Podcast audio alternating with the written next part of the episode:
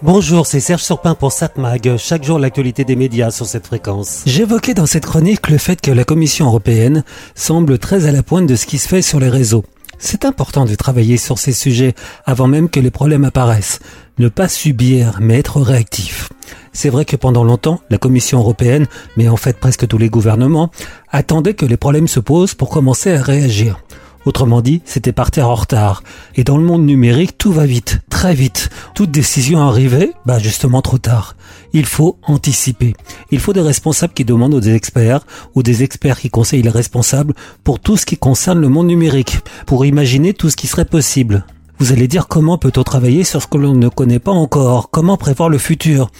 Eh bien, bah, faire comme les auteurs de science-fiction, il faut donc anticiper.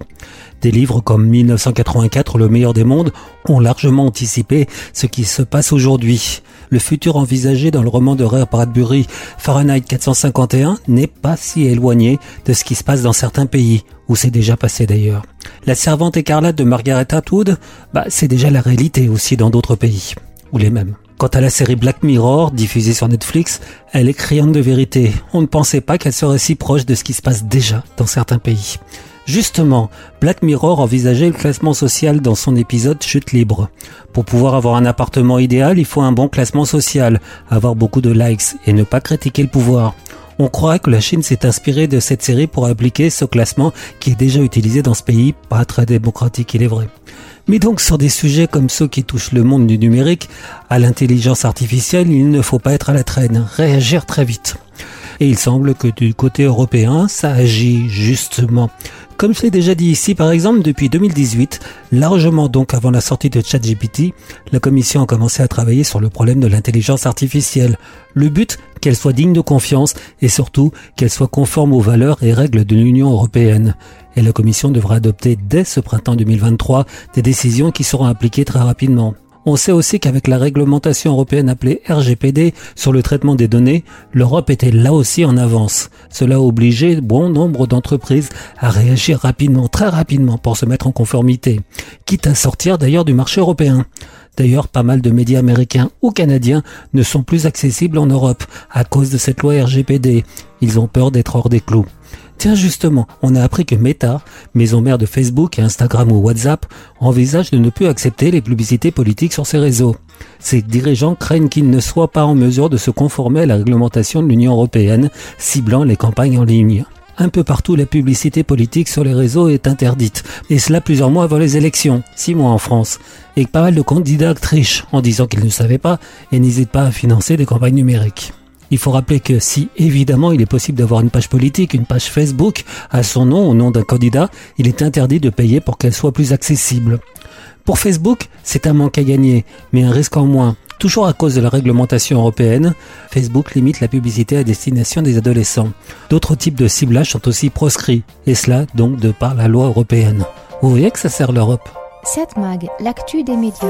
Bon, à voir la télévision ce soir à 21h sur la TNT, sur TF1, Colanta, télé-réalité évidemment.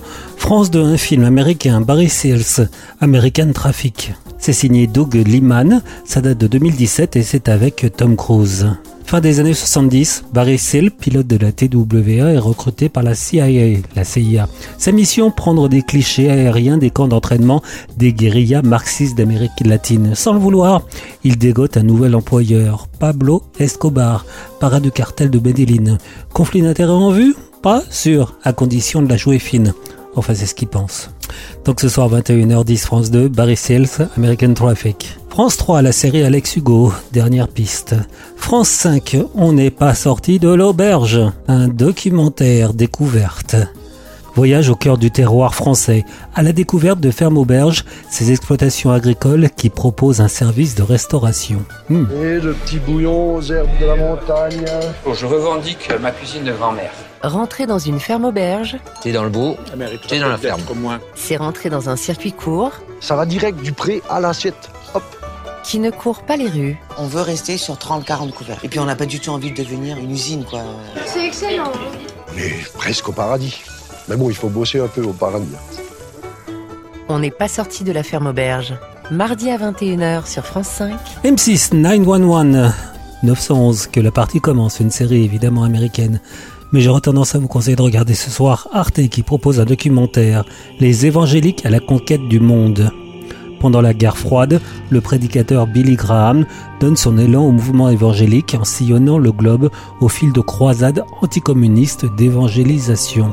Ce mouvement est désormais présent sur tous les continents. Il est en rapide et constante expansion et il compte avoir une influence dans le domaine religieux évidemment, mais aussi sur la politique. On croyait la religion chrétienne, toutes confessions confondues, catholiques et orthodoxes, anglicans et protestants, en perte de vitesse. Pourtant, grâce aux évangéliques, le christianisme est l'une des rares religions encore en pleine expansion.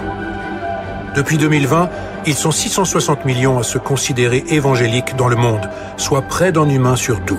Ils mènent un combat dont l'objectif final n'est rien de moins que de sauver l'humanité. Certains parlent de guerre spirituelle. La mission des évangéliques, défendre les valeurs morales qu'ils tirent de la Bible et porter le message du Christ à tous les êtres humains de la planète. Sous l'emprise de la droite chrétienne conservatrice, la séparation du politique et du religieux se fissure et menace la démocratie. Aux États-Unis, mais aussi dans le monde. Donc à voir ce soir sur Arte à 20h55, le documentaire Les évangéliques à la conquête du monde, la grande croisade. 7 Mag, l'actu des médias.